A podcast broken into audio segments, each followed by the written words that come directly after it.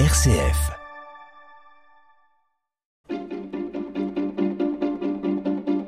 L'agenda des régions, les idées sorties des radios RCF.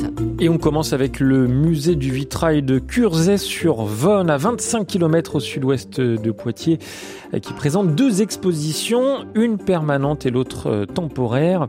Et c'est justement de cette exposition temporaire insolite dont vous vouliez nous parler, Eric. Oui, bonjour Melchior. En ce moment, l'exposition Envers elle met à l'honneur le vitrail contemporain avec les œuvres de trois femmes artistes, Kamad, Gaëlle David et Pauline Le Goïc, avec chacune des univers marqués et se distinguant les unes des autres grâce à une thématique personnelle. Une des pièces qui me plaît beaucoup est cette portière de deux chevaux dont la vitre est remplacée par un vitrail représentant le portrait de la célèbre sœur Clotilde que l'on voit dans la série des films Le gendarme de Saint-Tropez.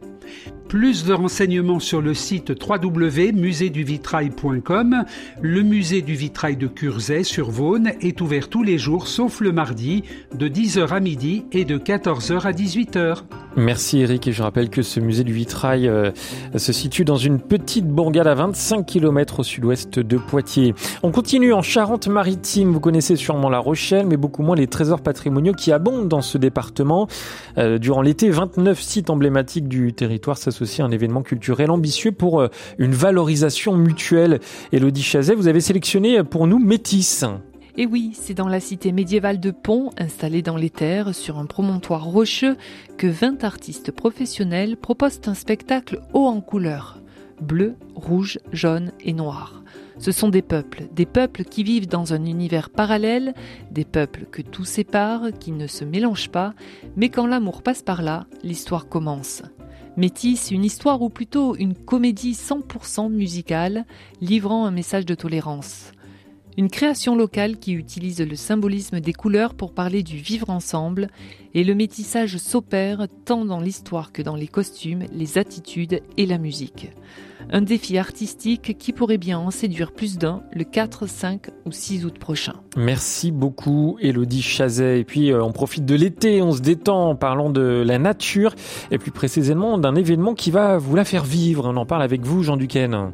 Eh bien ce matin je vous emmène voyager du côté de la métropole lilloise où se tient actuellement Utopia, c'est la sixième édition de l'île 3000, une association représentant un programme culturel et la nature est la vedette de cette année. Première exposition à découvrir à la gare Saint-Sauveur avec une danse parmi des méduses accrochées au plafond. Place ensuite au grand concert des animaux, cette fois au tripostal avec des dizaines d'heures d'enregistrement de chants d'animaux. Rendez-vous ensuite à l'Hospice Comtesse et son serpent cosmique qui fait découvrir des animaux venus d'un autre monde. Et puis enfin, rien de tel que de finir au jardin d'Éden, à la maison Folie d'Oisem, avec un vaste champ de fleurs luminescentes pour s'en mettre plein la vue. Et toutes ces expositions lilloises, si bien elles sont à découvrir jusqu'au 2 octobre prochain. Merci beaucoup Jean Duquesne. Voilà pour l'agenda des régions et ses idées de sortie à retrouver chaque jour sur RCF, également sur l'application mobile RCF.